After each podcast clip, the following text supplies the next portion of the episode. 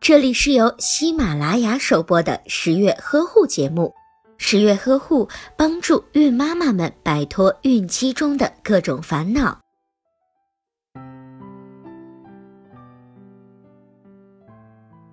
双胞胎宝宝体内的钙、磷和维生素 D 储存量较少，容易患佝偻病。预防佝偻病，不主张直接给宝宝补充钙制剂。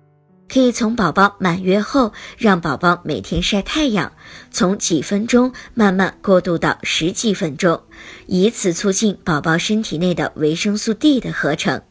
这样加上母乳和配方奶粉中的钙质，宝宝对钙的需求一般都可以满足。双胞胎宝宝的食量、消化能力相对于单胞胎来说更小更弱。妈妈在喂养宝宝的时候，喂食的次数和量需要调整，让宝宝少食多餐。添加辅食的时候更需要注意。